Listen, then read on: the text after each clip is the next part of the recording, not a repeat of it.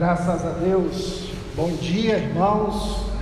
A graça e a paz de nosso Senhor Jesus Cristo esteja com você. Você que nos acompanha nas redes sociais, Deus também abençoe a sua vida. Te dê um domingo especial. Hoje eu estou muito alegre por alguns motivos. Aliás, nós devemos estar sempre alegres, mas hoje especialmente, né? Estou aqui com a presença da minha cunhada Dorana, irmã de Bianca. Hoje, dia do pastor, eu recebi ontem a conclusão de 15 a 20 dias de luta e labuta. Nós tivemos aproximadamente aqui na igreja 15 a 16 irmãos, praticamente ao mesmo tempo acometidos de Covid. E Deus ontem concedeu a graça do último que estava enfermo ter saído do hospital. O Senhor preservou as nossas vidas, preservou a minha vida, preservou a vida da minha esposa. E isso é um presente muito grande que Deus dá para cada um de nós, dá para a sua igreja. Amém. Isso é muito bom. Também neste momento nós queremos registrar aqui como igreja Batista Peniel nossos sentimentos à família Dias pelo falecimento de Dona Carmênia. É um momento também de pesar, o qual nós registramos aqui como igreja.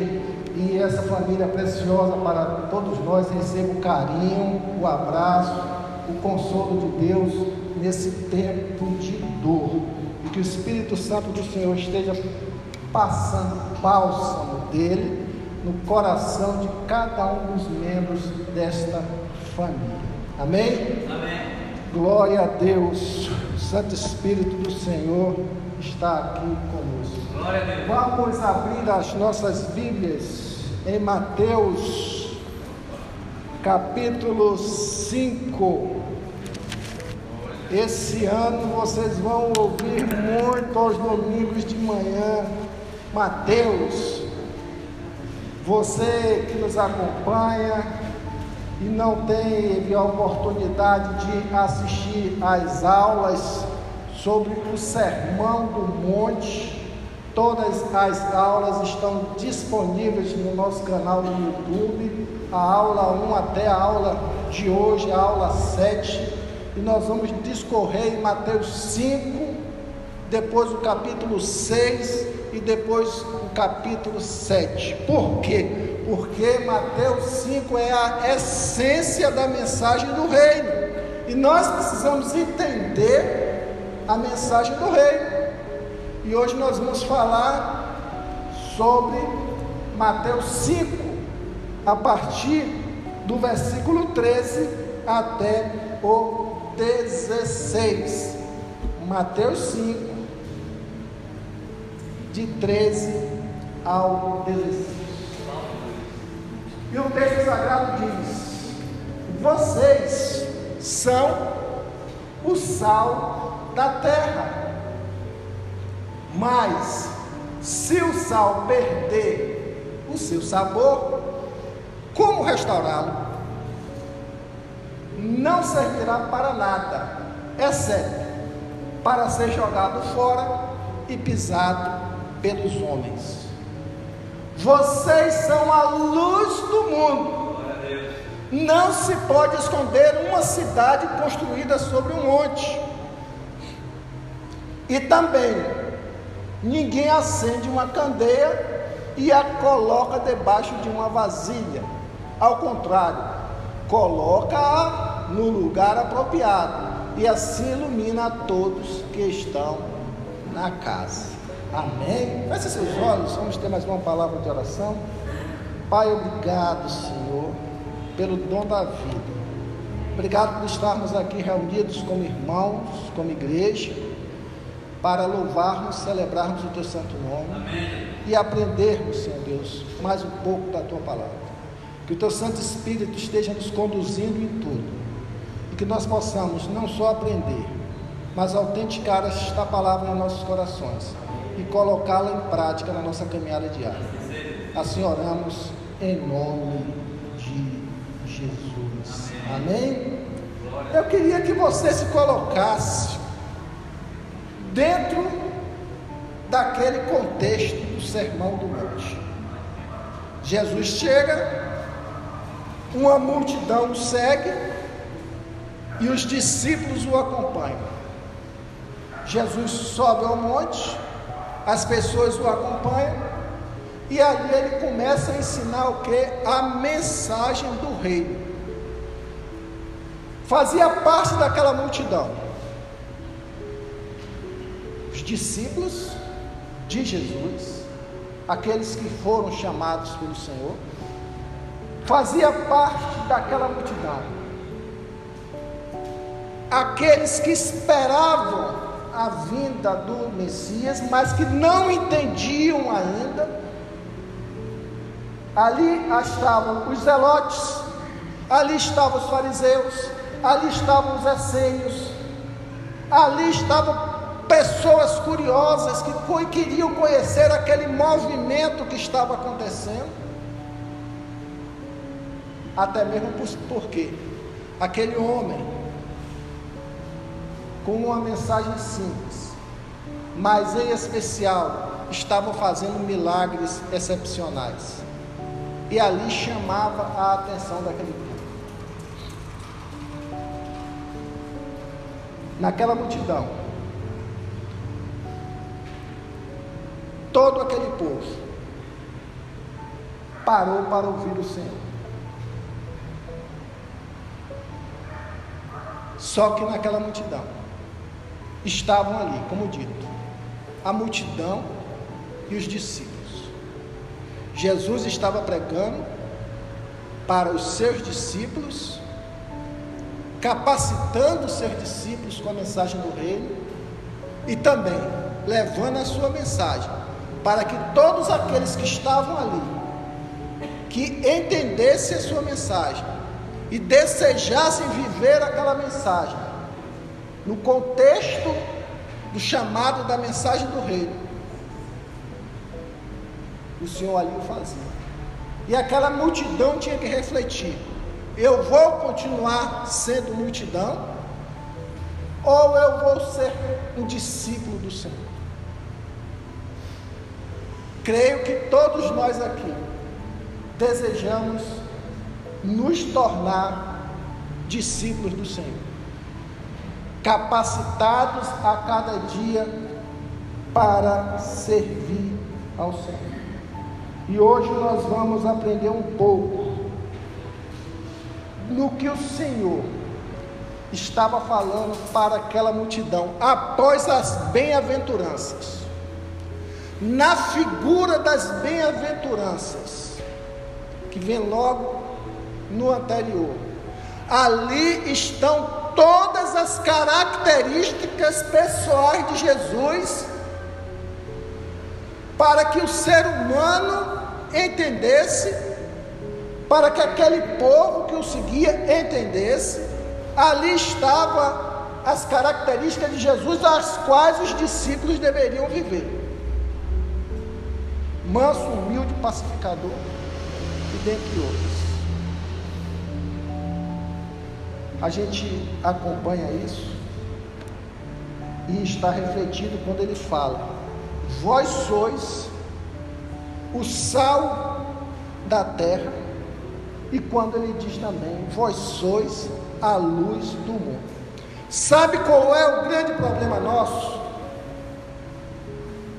Quando nós ouvimos uma porção da palavra de Deus, da qual nós já conhecemos, a gente para e muitas vezes não damos a devida atenção e importância.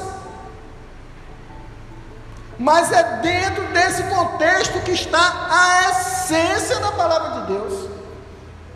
Ah, mas eu já sei tudo isso de sal, já sei tudo isso de luz. e a gente perde de crescer, de amadurecer e de realmente ser o que o Senhor quer das nossas vidas. Porque nós nos limitamos e não abrimos a nossa mente, não abrimos o nosso coração para nos tornarmos ensináveis, para entender a profundidade que o Senhor quer falar. E dentro desse texto, ele fala de forma profunda. Ele fala o que ele quer que nós sejamos. Ele usa duas metáforas: sal e luz. Sal e luz. São duas metáforas que dizem a mesma coisa. A essência dessa, dessas duas palavras é a mesma coisa: ser sal e ser luz, dentro do contexto do mundo corrompido. E a gente precisa entender que quando aprendemos e entendemos, melhor dizendo, o que o Senhor está falando, a gente percebe que é a conduta que Ele quer para as nossas vidas, então, como discípulos dele, sermos salvos e sermos luz. Tem um autor, Martin Lloyd Jones, ele escreveu sobre o Sermão do Monte, uma das obras mais preciosas sobre o assunto. Ele diz: o Evangelho, melhor, a glória do Evangelho, a glória do Evangelho consiste em quando a igreja é absolutamente diferente do mundo. Quando ela é diferente do mundo, inevitavelmente ela atrai pessoas. A igreja tem que ser diferente como sal e como luz para o que? Atrair pessoas. E muitas vezes na nossa acomodação e no nosso coração tendencioso de se conformar com o mundo, o que é que acontece? Nós não somos diferentes e por consequência nós não atraímos pessoas. É a realidade. Quando nós pegamos esse texto que diz: Vocês são o sal da terra, ou luz do mundo, ele não está falando exclusivamente para a nossa conduta como cristão. Ele está falando de dois problemas. Vocês são o sal da terra é nossa conduta como cristão. E quando ele usa vocês são o sal da terra, é porque se está precisando de sal, é porque o estado do mundo está o quê? Corrompido. O estado do mundo está corrompido. Então vocês são o sal da terra. A gente só faz uma leitura para nós, não. Nós somos o sal da terra no mundo corrompido. Vocês são a luz do mundo no mundo que vive na escuridão. Era isso que Jesus estava querendo dizer. Qual o contexto daquela época? Idolatria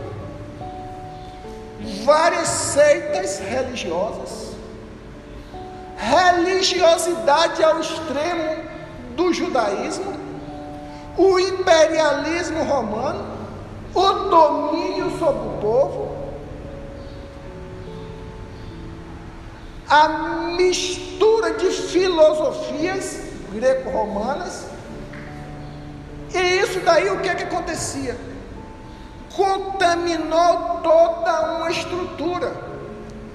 Aquele povo que foi, foi chamado como povo da promessa, povo de Deus, ele tinha perdido todo o referencial, porque vivia na sua religiosidade, dentro de um contexto de corrupção moral, de idolatria,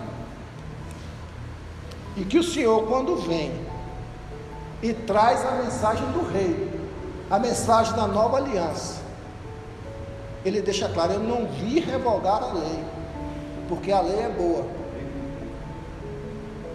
mas eu vim trazer espírito para a lei. Eu vim colocar um ensinamento para que vocês vivam o que realmente deve ser vivido como discípulos, como meus seguidores, num mundo corrompido. Isso não se distancia em nada do tempo que nós vivemos hoje. Como é que você enxerga o mundo aí fora hoje? Como é que você enxerga o mundo aí fora? E se a gente não for sal, se nós não formos luzes, ou luz neste mundo aí fora, a gente acaba o quê? Se conformando. Ontem, de forma que se você não se aperceber, você acaba se acostumando. No jornal da Rede Globo, iniciou comemorando os dias de namorados. Entra um repórter no ar. E aí, o que é que você tem para falar do dia dos namorados? Eu quero mandar um abraço para o meu marido. Que ele me aguarde noite que eu estarei em casa. E nós estaremos ali. Faz o jantar, viu, amor? Cada um faz o que quiser da sua vida. Quero deixar isso bem claro aqui. Mas nós, como igreja do Senhor, não podemos nos acostumar com isso.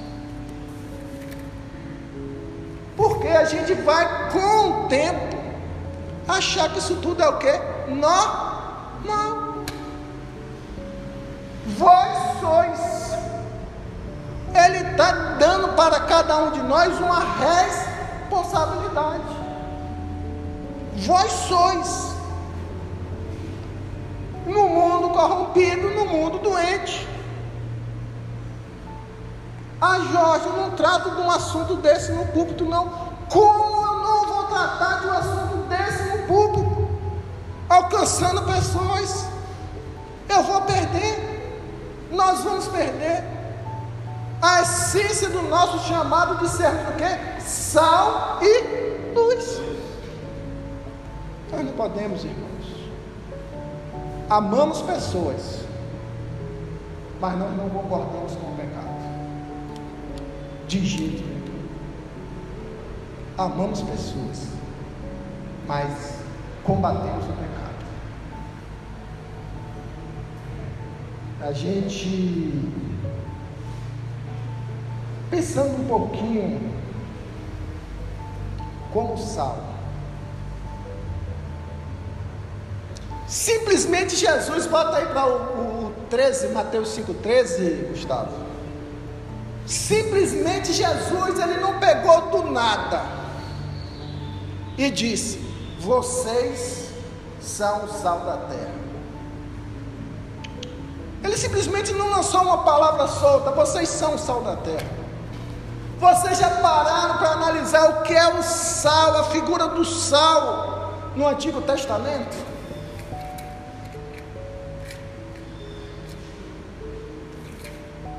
Extra Bíblia, o sal era de uma importância tão grande, tão grande, que o Império Romano, nas suas no seu exército, no seu grande exército, em grande parte era pago aos soldados com sal. Olha a riqueza do sal. Por isso a expressão salário vem do sal. Salário vem do sal. Isso é extra bíblico. Mas a gente começa a ver a importância do sal naquela época. A gente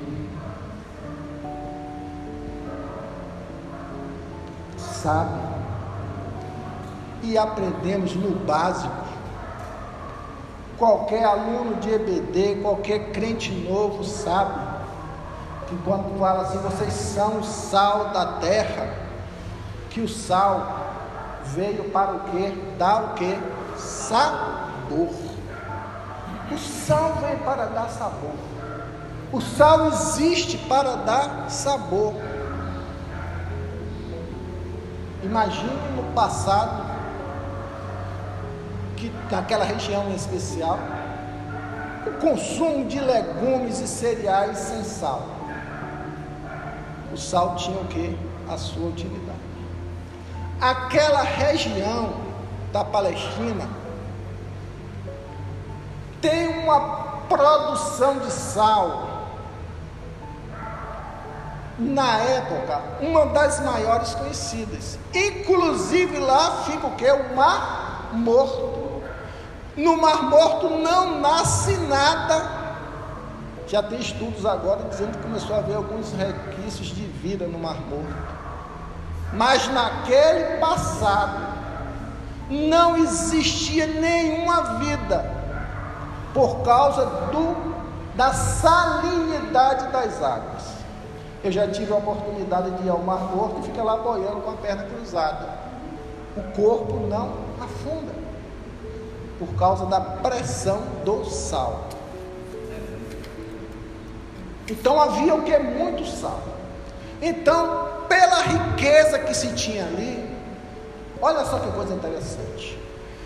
Tirava-se o sal mas o sal não passava por esse processo de refinamento que nós temos hoje. O sal era tirado de forma bruta, com todas as impurezas. Ali era socado e despachado para cumprir as suas finalidades de temperar e de conservar. Quando aquele sal passava um tempo sem ser utilizado, sem ser usado, ele começava o quê? A perder as suas características por causa da impureza. Ele não deixava de ser sal. Sal nunca vai deixar de ser sal.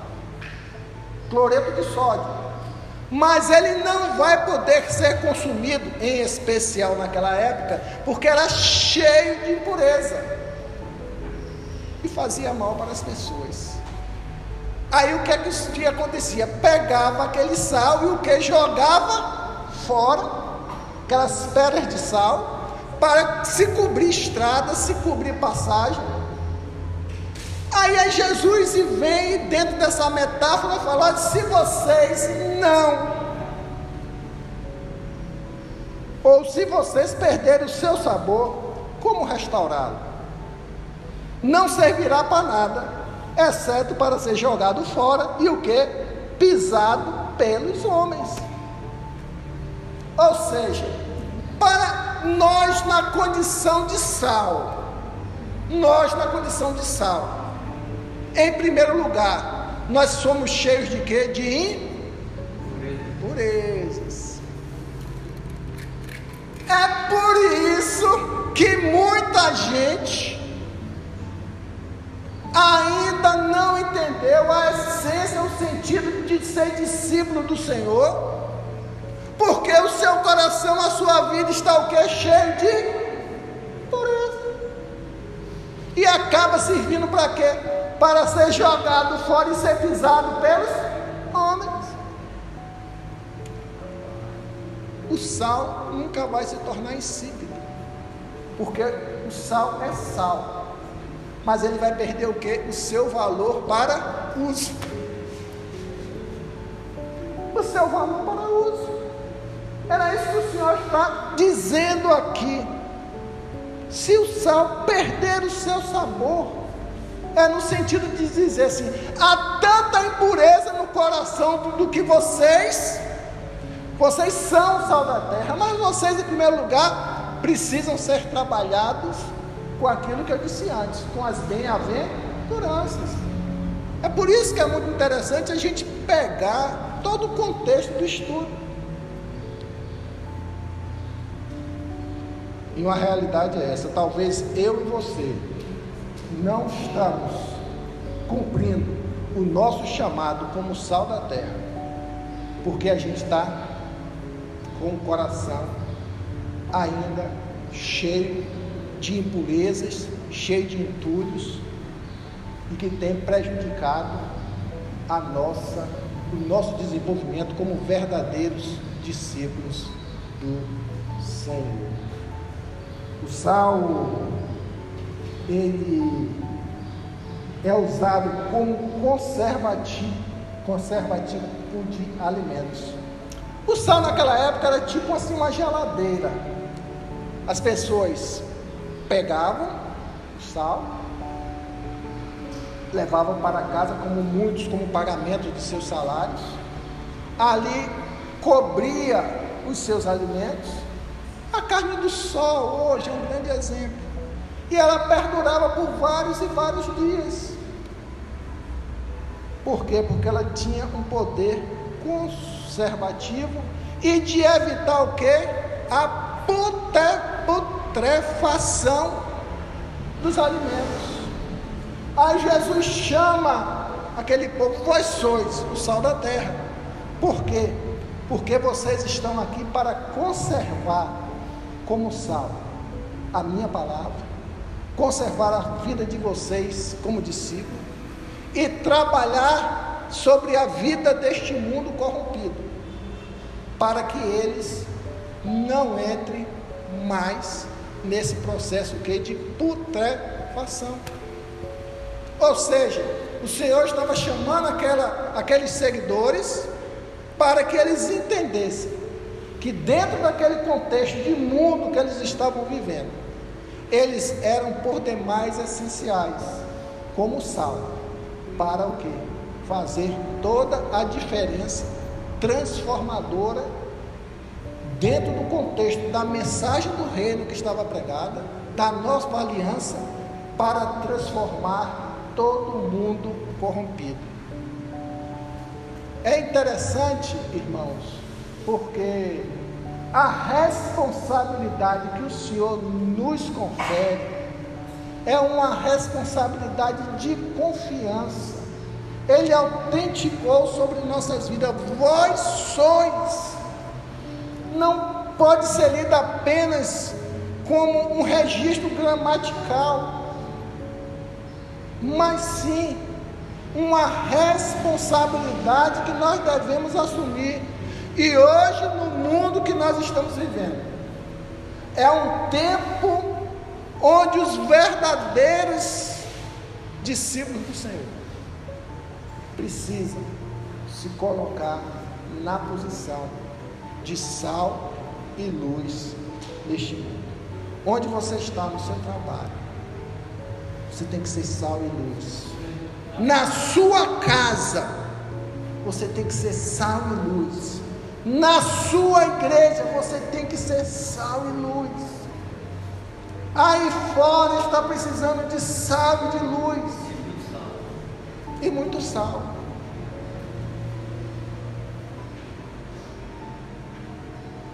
Quando Jesus Cristo fala assim: olha, os campos estão prontos, mas os ceifeiros são poucos. Ele está dizendo: eu preciso de gente com sal. Preciso de gente para carregar sal, para ser sal, para transformar vidas. O sal, ele era usado no Antigo Testamento, Gustavo, como mistura aromática Está lá em Êxodo 30, versículo 35. Vocês são o sal da terra. Mas ele está dizendo: olha, vocês têm que o quê? Exalar o meu perfume. O sal tem cheiro? Alguém já sentiu o cheiro do sal? Mas ele está dizendo, aqui, dentro desse contexto, faça um incenso de mistura, aromática, obra de perfumista, levará sal e será puro e santo. A gente tem que trazer as coisas para o contexto espiritual. Levará sal. O perfume, a obra do perfumista, ela precisa do quê? De sal. É quando você chegar no ambiente, irmão, irmã, as pessoas sentiram um cheiro agradável na sua presença. Essa pessoa trouxe paz, essa pessoa trouxe vida, essa pessoa trouxe luz, essa pessoa trouxe diferença, essa pessoa, ela, ela, ela representa o próprio Jesus Cristo. Porque ela traz o que? O perfume de Cristo. ele vem e avança em Ezequiel 16, 4. Olha só que interessante. A criança nascia, o que é que ele fazia? Pegava com sal, depois de lavar a criança, eles embebeciam a criança no sal. Seu nascimento foi assim. No dia em que você nasceu, o seu portão umbilical não foi cortado. Você não foi lavado com água para que ficasse limpo. Não foi esfregado com sal, nem se enrolada em panos. Ele está trazendo aqui as características daqueles que não passaram pelo processo lógico que se deveria passar. Porque naquela época a importância do sal depois que a criança nascia, tinha um entendimento de passar sal na criança, olha só, porque o sal fortalecia, porque o sal evitava contaminação na criança.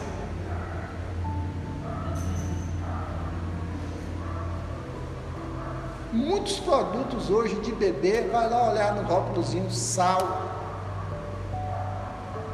mas o sentido era o que? Fortalecimento. E o Senhor nos mostra que quando nós somos revestidos com a unção do Espírito Santo de Deus, que é o, o sal do Senhor sobre nossas vidas, nós somos o que? Fortalecidos para fazer a obra do Senhor. irmãos, um dos pontos que mais me chama a atenção e que era o principal do sal era o chamado Pacto do Sal. Vocês já ouviram isso? Pacto do Sal. Olha a importância do sal para vocês entenderem quando o Senhor chega lá em Mateus 5,13, ele fala que vós sois o sal da terra. Olha o pacto do sal que está lá em Números 18, 19. O sal representava ali compromisso de sinceridade e durabilidade. Tudo aquilo que for separado durante todas as dátivas sagradas que os israelitas apresentaram ao Senhor, eu dou a você e a seus filhos e filhas por um decreto que perpétuo. É uma aliança de sal perpétua perante o Senhor, para, que, para vocês e para os seus descendentes. A nossa aliança com o Senhor, que é perpétua, ela deve ser revestida de sinceridade, comprometimento porque ela é uma aliança perpétua e duradoura. Por isso que a gente não pode perder a nossa essência de sal, porque nós temos um pacto com o Senhor. Quando o Senhor nos chama, quando nós nos colocamos na, na condição de seguidores, de discípulos do Senhor, nós temos um compromisso temporário, provisório, negligente? Não. Nós temos um pacto com o Senhor de sinceridade, de durabilidade, de persistência, de pagar um preço. É isso que o Senhor quer. Levítico 2,13.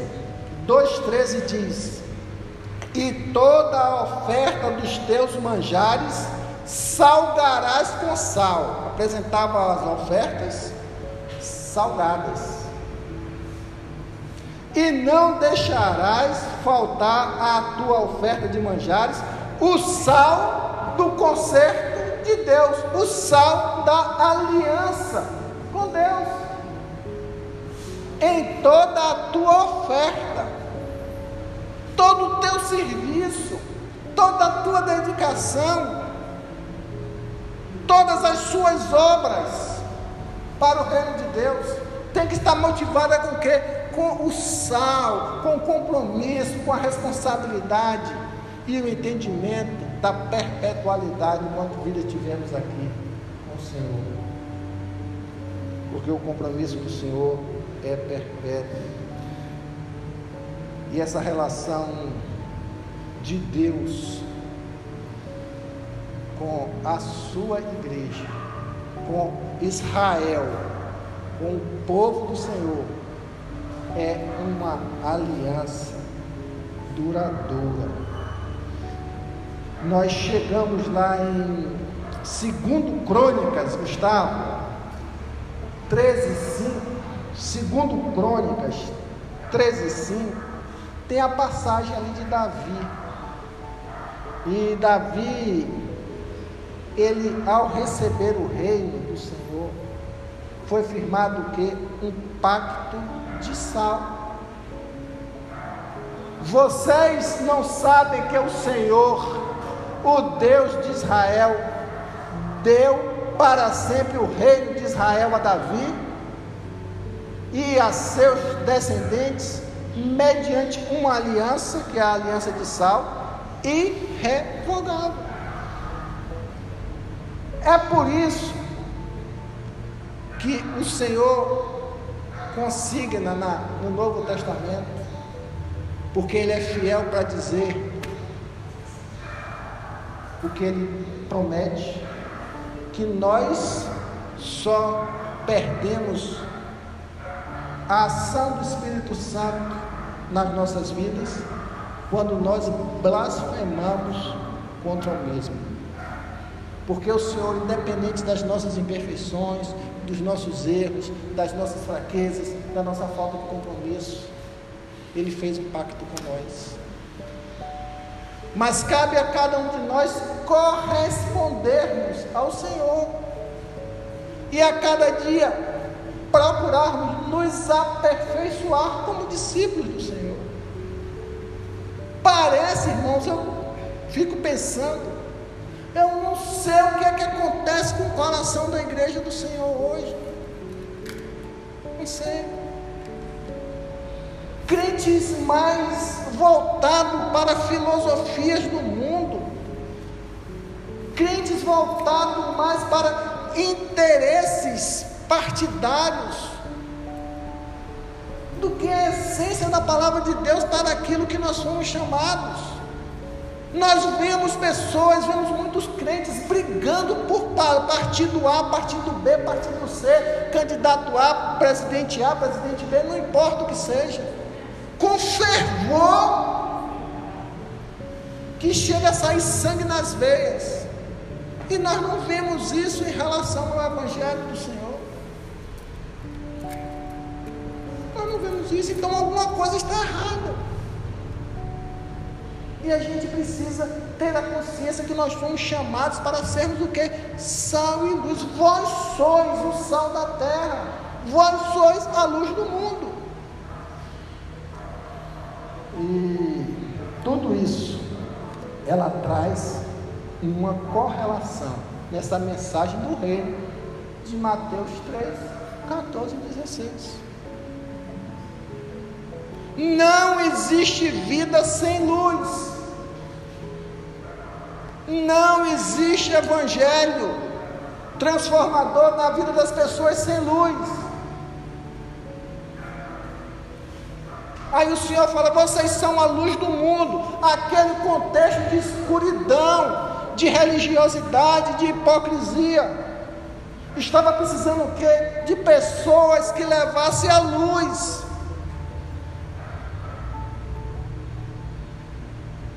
Aquele povo estava, estava sendo trabalhado, aquela multidão, os discípulos, para que eles entendessem que a partir daquele momento, eles deveriam canalizar o seu entendimento, o seu compromisso espiritual a ser diferente. Tem muita gente como luz do Senhor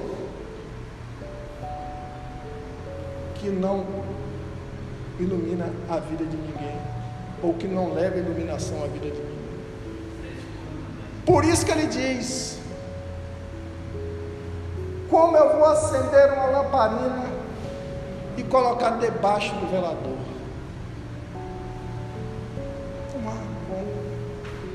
Ele estava dizendo, naquele tempo, que não havia luz elétrica, a iluminação era precária, muito precária.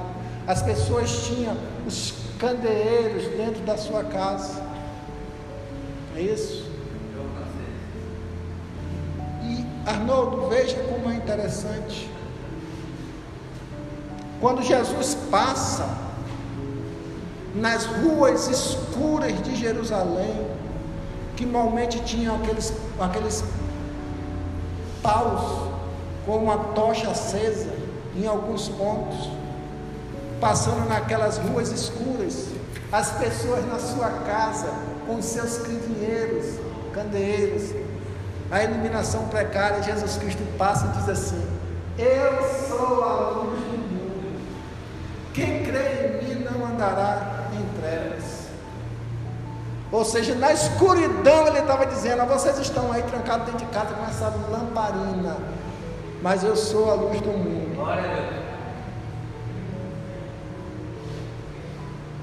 Não se acanhe. De onde você chegar, onde você for, nós temos que chegar para ser luz. E hoje nós temos um grande defeito, muito grande, de não voltar ao Egito. Ah, eu já vim daquele mundo lá, não quero nem saber. O Senhor está nos dizendo aqui que nós somos uma luz de onde? Do mundo. Nós devemos ir onde está o que? A escuridão. E tem gente que quer se, se preservar, que quer se, se não se contaminar. Ah, naquele canto ali eu não vou. Naquele canto, Deus me livre, eu não vou. Aquela pessoa ali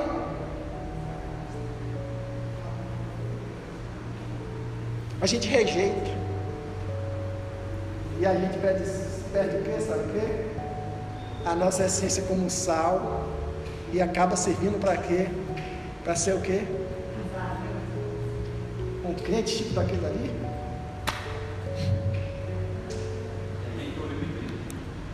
Crente como aquele dali? Não é sal, não é luz. Não esqueça do que Martin Lloyd Jones falou que nós somos chamados para fazer a diferença. E quando nós fazemos a diferença, contagia o mundo. Nós contagiamos o mundo. O sal, Mateus 9,5, Gustavo, simbolizava graça e a sinceridade, eu estava tomando café com a Dorana e de manhã, assim, o sal é graça, né? Disse, é, tá sabidinha. Onde é que aprendeu isso? Que sal é graça. Quando ele diz, tenham sal em vós mesmos.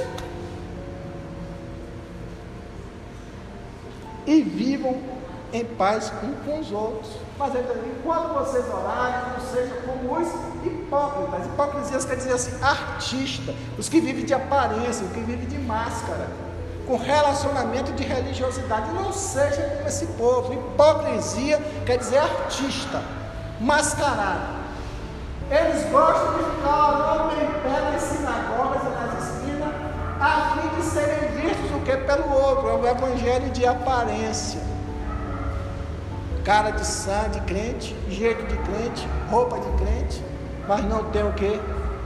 Vida cristã. Eu asseguro que eles já receberam a sua plena recompensa. Mas bote aí, Gustavo, 9,50. Mateus 9,50.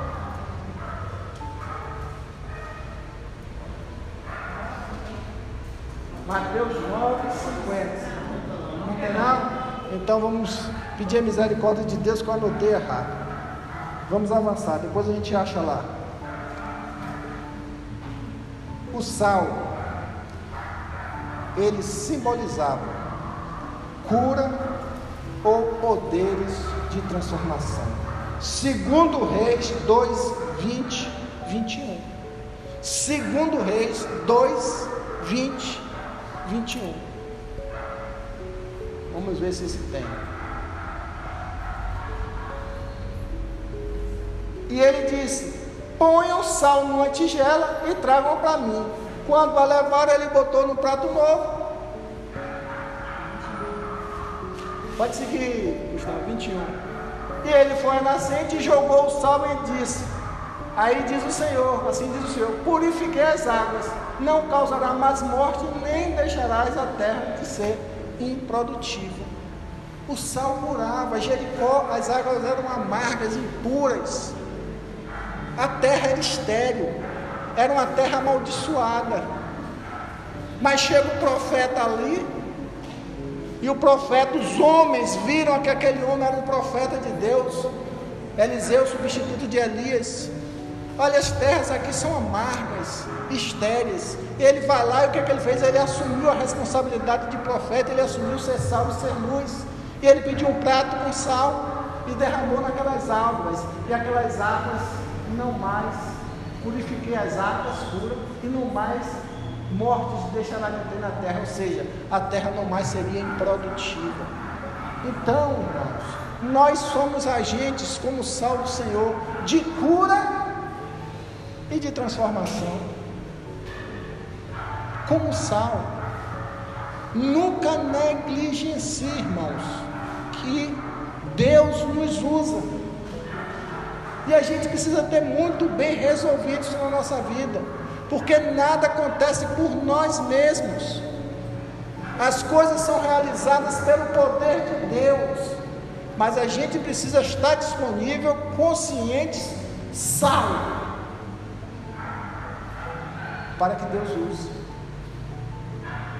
Porque se assim não for, a gente deixar que as impurezas continuem contaminando o nosso coração nós vamos servir para quê? Para ser o que? Jogado fora e o que? Tem mistério nisso. A gente precisa se ajustar às coisas de Deus. E indo para a nossa parte final. Três pontos eu quero deixar aqui para a igreja. Três realidades. Aplicação pessoal. Aplicação para as nossas vidas. Já que a gente já entendeu o contexto do sal. A gente já entendeu que Jesus não chegou lá de forma solta, seja sal. Tem um sentido profundo. Primeiro, a igreja, que somos nós, cristãos, discípulos do Senhor, ela deve inibir a corrupção dominante no mundo. Não seja limitado em entender a palavra corrupção apenas no desvio de verba pública. Corrupção é porque o coração do homem é corrupto, é enganoso. Quem conhecerá? Somente Deus. Enganoso é o coração do homem. Ele engana a nós mesmos. ele nos engana. Só Deus conhece. Mas como sal da terra, sal purificado pela palavra do Senhor, não mais contaminado pelo mundo, não mais amoldado pelo mundo, a gente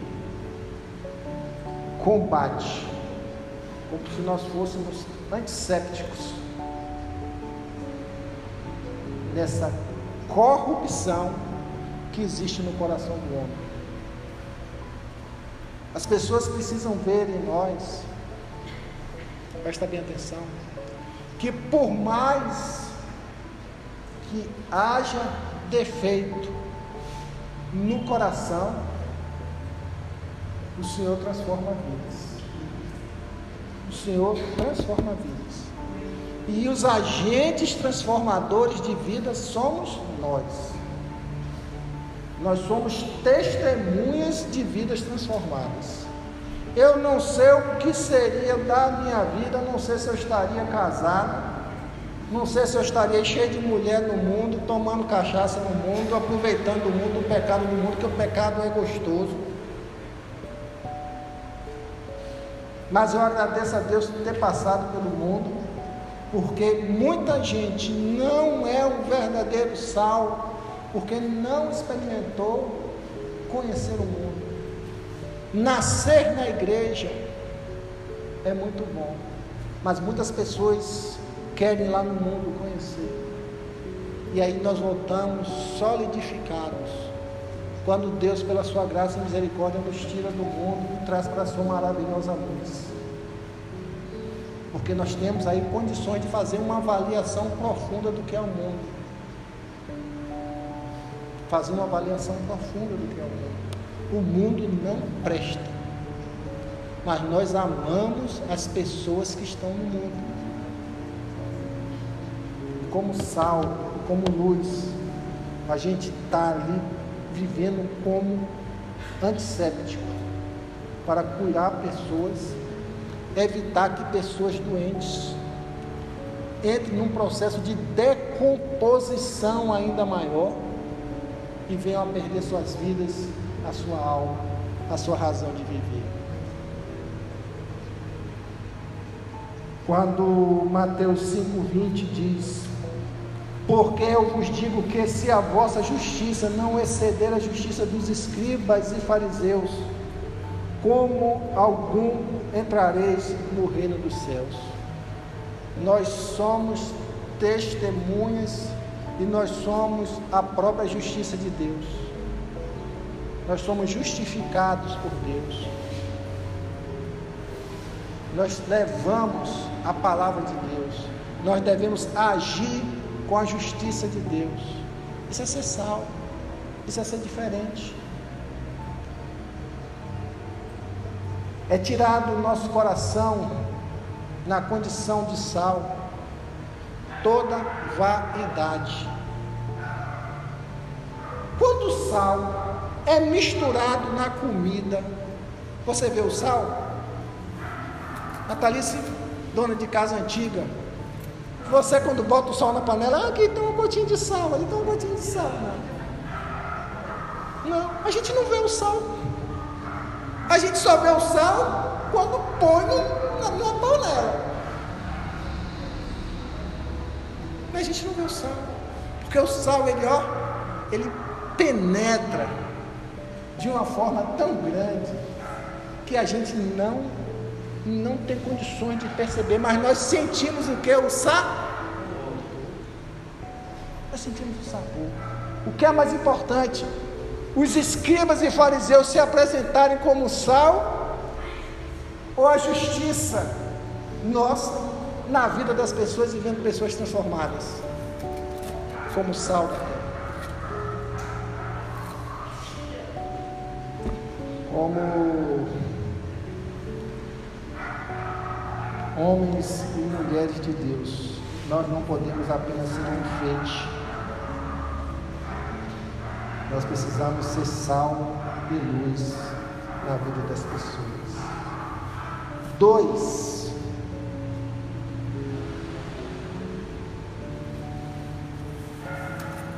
Como eu já disse aqui algumas vezes, nós precisamos trazer sabor à vida. A gente mesmo não consegue comer uma comida sem sal, um arroz sem sal, um ovo sem sal, um feijão sem sal.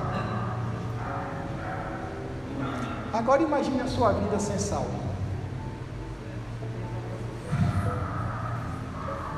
Tem hora que a gente olha assim no espelho e fala assim, não estou aguentando Você precisa de um sal.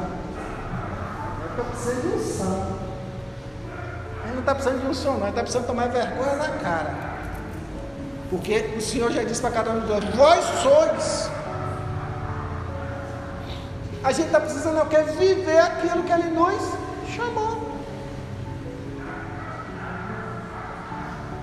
Sermos sal. E esse sal começa o quê? Quando nós autenticamos isso na nossa vida. Eu quero ser diferente. Eu vou ser diferente. Minha vida vai ser o quê? Diferente. Aqueles, aqueles seguidores do Senhor, eles precisavam entender isso. Que era uma nova realidade de vida que eles estavam inventando. A mensagem do rei. E finalizando. A igreja deve gerar nos corações sede de conhecer a Deus. Quem já comeu aqui churrasco que foi pesado um pouquinho no sal. Já comeu? Ou uma comida, de vez em quando, minha esposa, brilhante cozinheira, ela perde assim a dosagem no sal. Eu estou fazendo um almoço lá e ela passa assim, ela está de bom de sal. Tempera do jeito lá. Bianca, você mexeu aqui. Ela disse, não, não mexi não. Mexeu porque está salgado. Aí a gente vai comer aquilo ali e depois dá o que na gente? O que? Sede. Dá sede, vontade de beber água, dá, passa a tarde toda bebendo água, bebendo por quê? Para hidratar. O que é que o Senhor está falando para mim e para você? Que a nossa vida, nosso testemunho pessoal, ele tem que causar sede nas pessoas de conhecerem a Deus. Ou seja, nós devemos contagiar pessoas, como igreja inserida nesse contexto que está lá em Atos 1,8. A igreja que contagia, a igreja com poder, a igreja que faz diferença, a igreja, ó, saudável. Mas receberão poder quando o Espírito Santo descer sobre vocês. Sal. Vós sois sal. E serão minhas testemunhas. Em qualquer canto que vocês forem. Dentro daquele contexto, em Jerusalém, toda a Judéia, Samaria, até os confins da terra. Hoje, nós precisamos entender nós precisamos, com as nossas vidas, fazer com que as pessoas tenham sede de Deus. Irmão Jorge, eu quero conhecer esse Deus, rapaz, que você sabe? Me, meu Deus do céu, eu quero conhecer, me dá uma oportunidade, me ensina, me mostra quem é esse Deus que você sabe. Aconteceu isso com você?